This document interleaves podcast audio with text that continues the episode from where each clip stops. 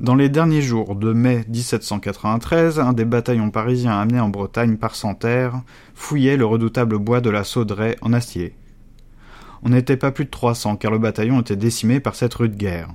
C'était l'époque où, après l'Argonne, Jean Mappe et Valmy, du premier bataillon de Paris qui était de 600 volontaires, il restait 27 hommes, du deuxième 33 et du troisième 57. Temps des luttes épiques. Les bataillons envoyés de Paris en Vendée comptaient 912 hommes. Chaque bataillon avait trois pièces de canon. Ils avaient été rapidement mis sur pied. Le 25 avril, Goyer étant ministre de la Justice et Bouchotte étant ministre de la Guerre, la section du Bon Conseil avait proposé d'envoyer des bataillons de volontaires en Vendée. Le membre de la commune Lubin avait fait le rapport. Le 1er mai, Santerre était prêt à faire partir 12 000 soldats, 30 pièces de campagne et un bataillon de canonniers.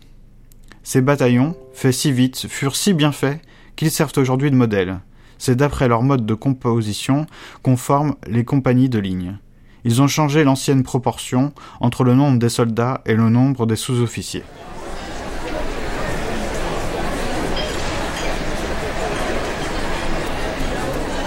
À boire pour le capitaine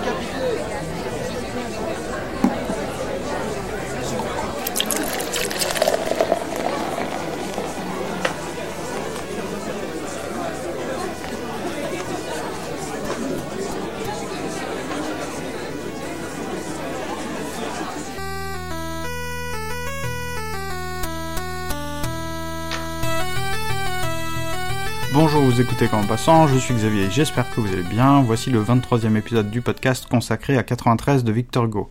Alors si vous vous souvenez, dans le 10e épisode du podcast, euh, on avait présenté euh, L'homme qui euh, que Victor Hugo a publié en 1869, il me semble. 93, ça vient un peu plus tard, en 1874. Euh, pourquoi je vous dis ça? Parce que dans un projet initial qui n'a pas abouti, euh, L'homme qui rit devait ouvrir une trilogie consacrée à la Révolution française et euh, 93 devait clore cette, euh, cette trilogie. Donc euh, déjà, on va commencer par éclairer un petit peu le, le titre, hein, 93, écrit à la façon de Victor Hugo, hein, 80 en un seul mot, tiré 13. Euh, 93, ça fait référence à l'année 1793, donc euh, euh, autant dans L'homme qui rit, la toile de fond historique euh, ne semble euh, à la lecture pas si importante, autant dans 93, euh, ça semble assez primordial d'avoir quelques connaissances que Victor Hugo va nous fournir un petit peu. On va entendre parler de Danton, de Robespierre, de Marat, des Jacobins, de la Convention. On va apprendre des choses sur cette période, mais ça peut être pour vous l'occasion d'en lire un petit peu plus, hein, d'aller commencer peut-être sur Wikipédia, puis pourquoi pas d'aller en bibliothèque euh, réapprendre ou apprendre des choses sur cette période. Donc, euh, pour rappel des faits, un petit peu euh, en septembre 1792, euh, la France est gouvernée par une assemblée constituante qui s'appelle la Convention. Justement, la Convention, on, entend, on voit cette expression, ce terme dans 93, et Victor Hugo ne nous dit pas tout de suite ce que c'est, il nous fait pas un cours d'histoire. En janvier 1793, euh, Louis XVI est exécuté. Et euh, puisque 93 fait vraiment référence euh, au début, euh, puis c'est le cœur un peu du récit. euh, mars 93, c'est le début des guerres de Vendée. Euh, en mars, notamment à cause de la levée en masse, qu'on appelle la levée en masse, c'est-à-dire la convention qui décide d'enrôler 300 000 Français, 300 000 euh, gaillards, euh, je crois que ça se fait par tirage au sort euh, pour euh, bah, reconstituer l'armée républicaine. Euh, en tout cas, c'est comme ça que je le vois, c'est-à-dire que la- la- l'armée euh, républicaine a été euh, bah, fortement diminuée. Alors, il y a plein de choses à lire sur le sujet. Enfin bref, on enrôle de force euh, beaucoup de gens, 300 000 personnes quand même, c'est beaucoup. Et ça ne va pas plaire à tout le monde, notamment aux paysans. Et euh, les Vendéens, ça tombe bien, c'est plein de paysans et euh, des gens visiblement. Alors moi, j'ai pas étudié cette période euh, en histoire, j'ai pas fait d'études d'histoire, mais les Vendéens seraient restés profondément religieux, attaché à la royauté. Donc, euh, ce, cette décision de la Convention euh, bah, met le feu aux poudres. Alors, faut pas voir, euh, s'imaginer que les Vendéens vont constituer une armée et puis hop, foncer sur Paris. C'est pas tout à fait comme ça que ça va se passer. C'est la Convention, les Républicains qui vont envoyer des soldats mater cette insurrection. Enfin, c'est quand on dit des guerres de Vendée, c'est parce que c'est vraiment, ça a vraiment été des guerres, un long conflit qui a duré jusqu'en 1796, début euh, de l'année 96, et puis ça, fera en tout euh, plus de 200 000 morts, euh, sera complètement dévasté des villes entières, et puis vous allez voir ça un peu dans Victor Hugo, alors il va pas décrire tout ce qui s'est passé, enfin on comprend bien qu'il y a eu des horreurs, des atrocités de fait, on a décimé des villages entiers pour mater ces affreux Vendéens royalistes. Bon, et si un jour vous vous perdez en Vendée, ou si vous avez de la famille vendéenne qui vous euh, pousse, euh, force à visiter le, Puy du Fou, le parc d'attractions euh, très célèbre, vous allez voir qu'on vous raconte une certaine histoire de cette période, avec une certaine animosité, un certain ressentiment, mais on, vous allez voir que, bon ça n'a pas été super bien pris d'avoir des villages entiers, des, euh, villages, ça veut dire euh, les villageois, les habitants euh, dedans, hein, de bah, d'exterminer par les colonnes infernales de la, de la République. comment Victor Hugo va, va-t-il, pourquoi il écrit ce roman, pourquoi, comment il va se mettre en forme toute cette histoire, quelle histoire il crée dans l'histoire, comme on dit? Bah, il va, poser trois personnages, dont le premier s'appelle Lantenac, et euh, incarne euh, l'ancien régime. Alors euh, toute l'apparition de ce personnage est assez magnifique, tient en de nombreuses pages, parce qu'au début on ne sait pas qui c'est, puis tout d'un coup on comprend que c'est Lantenac, et puis on le présente un peu comme ça, donc je vais, je vais vous lire quelques lignes pour que vous voyez un petit peu de quoi, de quoi ça parle tout ça. Le vieillard avait gravi la dune du côté opposé et n'avait pas vu cette affiche en arrivant. Il monta sur la borne où il était assis et posa sa main sur le coin du placard que le vent soulevait. Le ciel était serein, les crépuscules sont longs en juin, le bas de la dune était ténébreux, mais le haut était éclairé. Une partie de l'affiche était imprimée en grosses lettres, et il faisait encore assez jour pour qu'on pût les lire. Il lut ceci. République française, une et indivisible. Nous, prieurs de la Marne, représentants du peuple en mission près de l'armée des côtes de Cherbourg, ordonnons le ci-devant marquis de Lantenac, vicomte de Fontenay, soi-disant prince breton, furtivement débarqué sur la côte de Granville, est mis hors la loi, sa tête est mise à prix, il sera payé à qui le livrera, mort ou vivant, la somme de soixante mille livres. Cette somme ne sera point payée en assignat, mais en or. Un bataillon de l'armée des côtes de Cherbourg sera immédiatement envoyé à la rencontre et à la recherche du ci-devant marquis de Lantenac. Les communes sont requises de prêter main forte fait en la maison commune de Granville le 2 juin 1793, signé prieur de la Marne. Au-dessous de ce nom, il y avait une autre signature, qui était en beaucoup plus petit caractère et qu'on ne pouvait lire à cause du peu de jours qui restaient. Le vieillard abaissa son chapeau sur ses yeux, croisa sa cape de mer jusque sous son menton, et descendit rapidement la dune. Il était évidemment inutile de s'attarder sur ce sommet éclairé. Il y avait été peut-être trop longtemps déjà. Le haut de la dune était le seul point du paysage qui fût resté visible. Quand il fut en bas et dans l'obscurité, il ralentit le pas.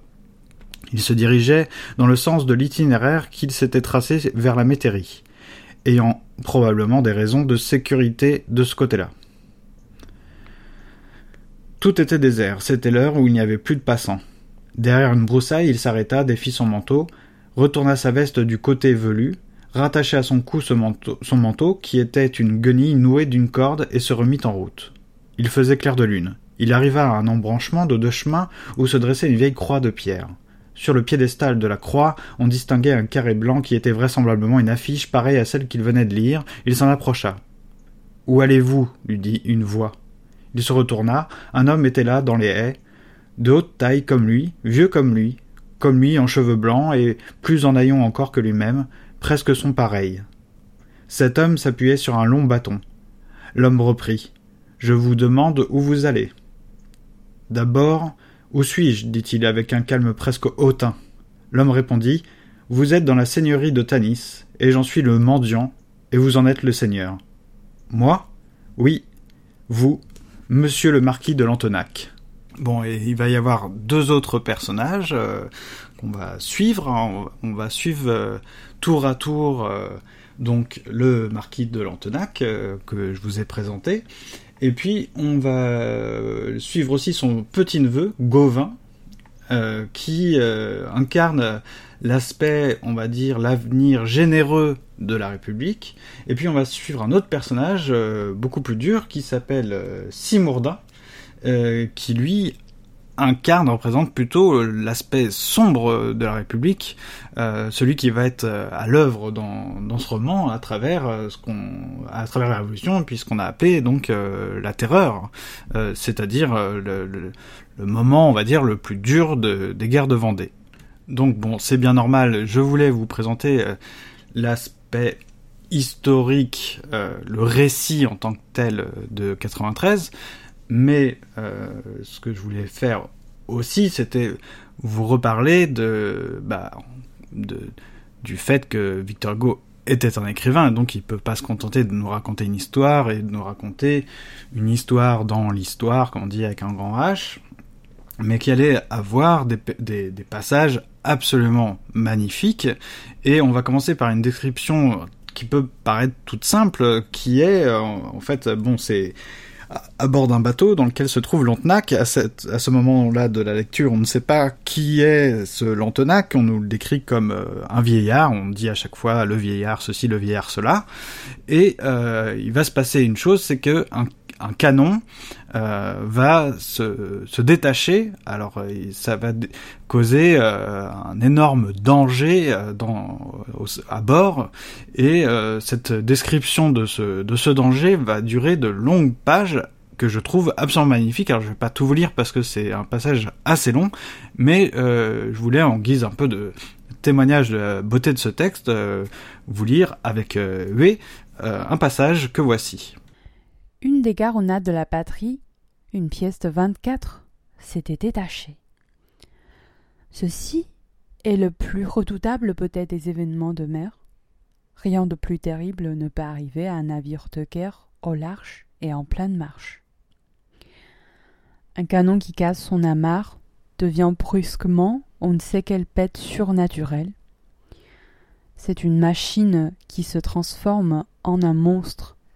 Cette masse court sur ses roues, a des mouvements de billes, de billard, penche avec le roulis, plonge avec le tangage, va, vient, s'arrête, paraît méditer, reprend sa course, traverse comme une flèche le navire d'un bout à l'autre, pirouette, se dérobe, s'évade, se capre, heurte, ébrèche, tue, extermine.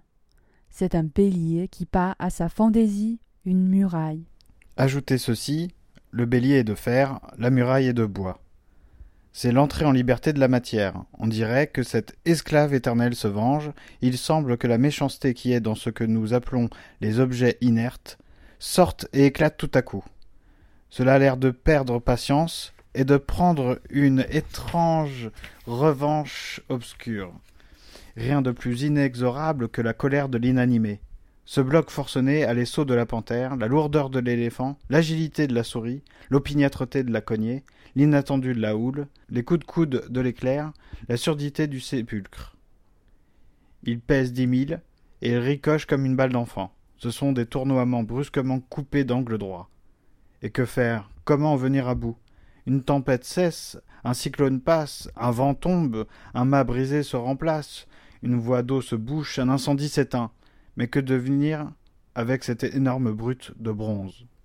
De quelle façon s'y prendre? Vous pouvez raisonner un dog, étonner un taureau, fasciner un boa, effrayer un tigre, attendrir un lion. Aucune ressource avec ce monstre, un canon lâché. Vous ne pouvez pas le tuer, il est mort, et en même temps il vit, il vit d'une vie sinistre qui lui vient de l'infini. Il a sous lui son plancher qui le balance, il est remué par le navire, qui est remué par la mer, qui est remué par le vent. Cet exterminateur est un jouet. Le navire, les flots, les souffles, tout cela le tient. De là sa vie affreuse. Que faire à cet engrenage? Comment entraver ce mécanisme monstrueux du naufrage? Comment prévoir ses allées et venues, ses retours, ses arrêts, ses chocs? Chacun de ces coups au bordage peut défoncer le navire. Comment deviner ces affreux méandres? On a affaire à un projectile qui se ravise, qui a l'air d'avoir des idées, qui change à chaque instant de direction. Comment arrêter ce qu'il faut éviter?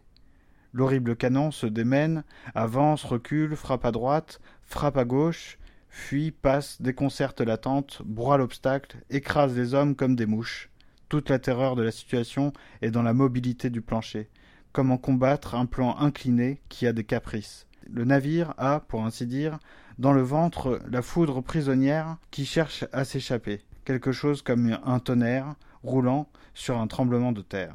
Bon, et puisque 93 est une année épouvantable, il va y avoir forcément euh, des descriptions de combats, euh, dont euh, je peux vous lire un petit passage, hein, pas, trop long pour vous laisser toute la, la fraîcheur, l'intérêt de découvrir les textes, mais enfin, il y a un, pays, un, un village, Dole, qui, qui est assiégé, assiégé, pendant la nuit, et donc je vais, je vais par Gauvin justement, euh, donc je vais, je vais vous lire juste quelques, un tout petit passage, un petit peu pour, pour vous montrer un peu le style de Victor Hugo dans, dans un exercice comme celui-ci, parce qu'on n'a pas forcément euh, cette image-là de, de, Victor Hugo. Donc euh, c'était, c'était Gauvin. Je commençais comme ça. Hein. C'était Gauvin. Il avait surpris les grandes gardes. Il était dans la ville et il tenait avec sa colonne la tête de la rue. Un paysan se dressa, cria Qui vive et lâcha son coup de fusil. Un coup de canon répliqua, puis une mousqueterie furieuse éclata. Toute la cohue assoupie se leva en sursaut. Rude secousse, s'endormir sous les étoiles et se réveiller sous la mitraille. Parce que le village, on l'a compris, euh, dormait, quoi. On, on, les surprend pendant la nuit. Le premier moment fut terrible. Rien de tragique comme le fourmillement d'une foule foudroyée. Ils se jetèrent sur leurs armes. On criait, on courait, beaucoup tombaient. Les gars, assaillis, ne savaient plus ce qu'ils faisaient et s'arquebusaient les uns les autres. Il y avait des gens ahuris qui sortaient des maisons, qui rentraient, qui sortaient encore, et qui erraient dans la bagarre et. Des familles s'appelaient, combats lugubres, mêlés de femmes et d'enfants. Les balles sifflantes rayaient l'obscurité. La fusillade partait de tous les coins noirs. Tout était fumée et tumulte. L'enchevêtrement des fourgons et des charrois s'y ajoutait. Les chevaux ruaient. On marchait sur des blessés, on entendait à terre des hurlements. Horreur de ceci, stupeur de cela. Les soldats, les officiers se cherchaient. Au milieu de tout cela, de sombres indifférences. Une femme allaitait son nouveau-né, assise contre un, pan du mur auquel était adossé son mari qui avait la jambe cassée et qui, pendant que son sang coulait, chargeait tranquillement sa carabine et tirait au hasard, tuant devant lui dans l'ombre. Des hommes à plat ventre tiraient à travers les roues des charrettes. Par moments, il s'élevait un ourvari de clameurs. La grosse voix du canon couvrait tout, c'était épouvantable. Bon, et Victor Hugo a une phrase hein, dans, le roman qui, dit tout de 93. Hein, euh, euh, donc je vous dis pas où ça se situe, bon, vous lirez tout ça, mais euh, il, il, dit ceci sur 93. 93 est la guerre de l'Europe contre la France et de la France contre Paris. Et qu'est-ce que la Révolution? C'est la victoire de la France sur l'Europe et de Paris sur la France. De là, l'immensité de cette minute épouvantable, 93, plus grande que tout le reste du siècle. Bon, moi je trouve que c'est une phrase euh, magnifique et je voulais euh, terminer euh, sur un passage bien particulier. Alors je vais je vais pas encore une fois tout vous lire parce que c'est un long passage qui, est, qui, est, très beau. Bon, je vais je vais voir si je vous lis tout ou si je coupe un petit peu. Euh, donc ça ça, s'appelle euh, alors c'est loin dans le roman mais ça, ne dévoile pas des éléments clés de l'intrigue euh, mais c'est un, passage que je voulais vous lire parce que c'est intéressant. Donc le, le chapitre s'appelle Cependant le soleil se lève. Le jour ne tarda pas à poindre à l'horizon en même temps que le jour, une chose étrange, immobile, surprenante, et que les oiseaux du ciel ne connaissaient pas, apparut sur le plateau de la Tourgue au-dessus de la forêt de Faugère. Cela avait été mis là dans, la nuit. C'était dressé plutôt que bâti. De loin sur l'horizon, c'était une silhouette faite de lignes droites et dures, ayant l'aspect d'une lettre hébraïque ou d'un de ces hiéroglyphes d'Égypte qui faisait partie de l'alphabet de l'antique énigme. Au premier abord, l'idée que cette chose éveillait était l'idée de l'inutile. Elle était là, parmi les bruyères en fleurs. On se demandait à quoi cela pouvait servir, puis on sentait venir un frisson. C'était une sorte de tréteau ayant pour pied quatre poteaux. À un bout du tréteau, deux hautes solives, debout et droites, reliées à leur sommet par une traverse, élevaient et tenaient suspendu un triangle qui semblait noir sur l'azur du matin. À l'autre bout du tréteau, il y avait une échelle. Entre les deux solives, en bas, au-dessous du triangle, on distinguait une sorte de panneau composé de deux sections mobiles qui, en s'ajustant l'une à l'autre, offraient au regard un trou rond, à peu près de la dimension du cou d'un homme. La section supérieure du panneau glissait dans une rainure, de façon à pouvoir se hausser ou s'abaisser. Pour l'instant, les deux croissants qui, en se rejoignant, formaient le collier étaient écartés. On apercevait au pied des deux, des deux piliers portant le triangle une planche pouvant tourner sur charnière ayant l'aspect d'une bascule. À côté de cette planche, il y avait un panier long, et entre euh, les deux piliers, en avant et à l'extrémité du tréteau, un panier carré. C'était peint en rouge. Tout était en bois, excepté le triangle qui était en fer. On sentait que cela avait été construit par des hommes, tant c'était laid, mesquin et petit et cela aurait mérité d'être apporté là par des génies, tant c'était formidable. Cette bâtisse difforme, c'était la guillotine. Donc voilà, je voulais vous lire ces, petits passages qui, qui semblent plus ou moins déconnectés, enfin qui sont des descriptions, et j'ai tendance à penser que ce qui est proprement littéraire dans un roman, ce sont vraiment ces descriptions-là, et Victor Hugo est quand même une... Bon, c'est pas, pas pour dire que c'est le top du top, que c'est le chef des descriptions, et il y en a d'autres, euh, puis on pourrait parler de Balzac, hein, et notamment il y a un texte qui s'appelle Les Choix hein, de Balzac, euh, euh, dont c'est assez marrant parce qu'apparemment Victor Hugo euh, avait forcément lu ce texte, hein, et il n'en a jamais parlé, il ne l'a jamais cité en, en référence. bon, moi, dans, mon petit cœur, je préfère 93, mais vous pouvez lire aussi Les Chouans de, Balzac. Bon, je voulais vous lire, c'est surtout ces, derniers passages là, euh, dont celui euh, que je vous ai lu avec euh, avec surtout, qui, a lu la description du, du, canon là. Bon, ça c'est très déconnecté de de l'histoire, mais euh, euh, c'est une belle description. Puis c'est intéressant là ce, canon et vous avez vu hein, tout de suite, on en avait parlé un petit peu dans l'homme qui rit, hein, ce style propre à Victor Hugo, enfin peut-être imitable, mais inégalable euh, euh, et ce rythme bien particulier que moi j'adore parce que c'est à la fois sensible et extrêmement enfin très intelligent il y a une construction comme ça qui qui me semble unique euh, en littérature et puis donc euh, dans ces derniers deux derniers extraits là, euh, à la fois la, la bataille, bon je, vous ai lu vraiment un tout petit passage euh, pour pour vous montrer que Victor Hugo montre bien l'horreur de, de ces guerres. Puis quand quand je vous ai dit au début que quand on a parlé un petit peu de la terreur, bon, il y a des, y a des villages entiers qui ont été décimés, on a acheté des gens du haut de la falaise, enfin, on n'y est pas allé de, la, main morte, on n'a pas appelé ça la terreur pour rien.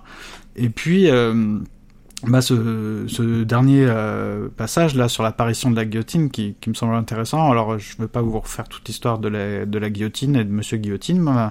Et puis euh, vous avez peut-être lu le, dernier, le dernier jour d'un condamné. On pourrait peut-être en lire, mais euh, rien que je trouve rien que dans la description, dans l'apparition de de cet objet là, de cette bâtisse, en fait, il y a déjà tout. je trouve le dernier jour d'un condamné, rien que dans cette description, dans cette apparition de la guillotine.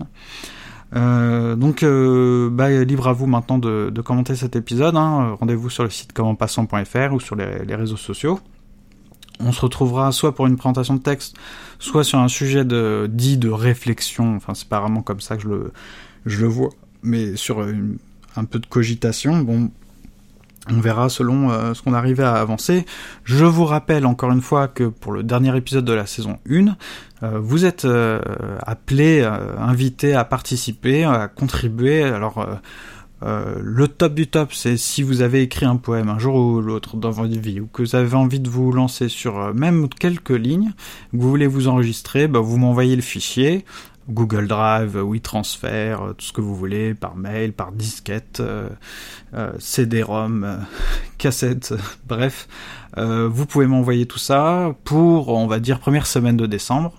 un peu moins top, vous m'envoyez le texte et je le lis, mais avouez que c'est un peu moins rigolo. tout aussi top, bah, vous lisez le poème de quelqu'un d'autre, un poème que vous aimez beaucoup, ou un petit passage d'un roman que vous aimez beaucoup, et puis vous pouvez dire pourquoi, et vous pouvez aussi me dire un coucou, vous pouvez chanter, en fait, vous pouvez contribuer un peu à votre manière à ce dernier épisode de la saison 1 de en passant, qui sera publié très probablement la dernière semaine de décembre. Et eh bien voilà pour euh, l'épisode consacré à 93. Euh, c'est un petit peu audacieux de ma part comme de présenter 93 comme ça, mais encore une fois, je juge toujours très inutile de vous résumer euh, les clés de l'intrigue et vous parler des thèmes abordés dans le texte. Non, moi je veux juste vous donner quelques petits indices et sélectionner des passages qui me semblent vraiment bah, beaux tout simplement. Bon, il y en a d'autres bien sûr, tout le roman est magnifique, mais et voilà, et puis inclure ça, intégrer ça dans effectivement quelques connaissances historiques de cette période euh, bien particulière de la Révolution française. Et il me semble euh, bah que, enfin, je trouve que c'est génial d'avoir ce roman-là euh, et de pouvoir le lire aujourd'hui pour se rendre compte d'un aspect de notre histoire. alors après, il y a d'autres choses à lire de Victor Hugo pour voir la suite un peu de cette histoire au 19e siècle, mais enfin voilà, c'est en tout cas, on peut commencer avec euh, l'homme qui rit, vous voyez. Et euh, dans 93, ça a beau avoir une toile de fond historique beaucoup plus présente, euh, ben on a encore des choses comme ça un peu presque surréalistes façon homme qui rit dans un roman qui pourrait être un roman historique barbant. Bah non, on est dans du Victor Hugo, on est on est euh, en territoire euh, artistique, artiste. c'est Victor Hugo est un écrivain, donc ça, ça pouvait être que que comme ça. Voilà. Bon, ben on se retrouve dans deux semaines. Allez, ciao.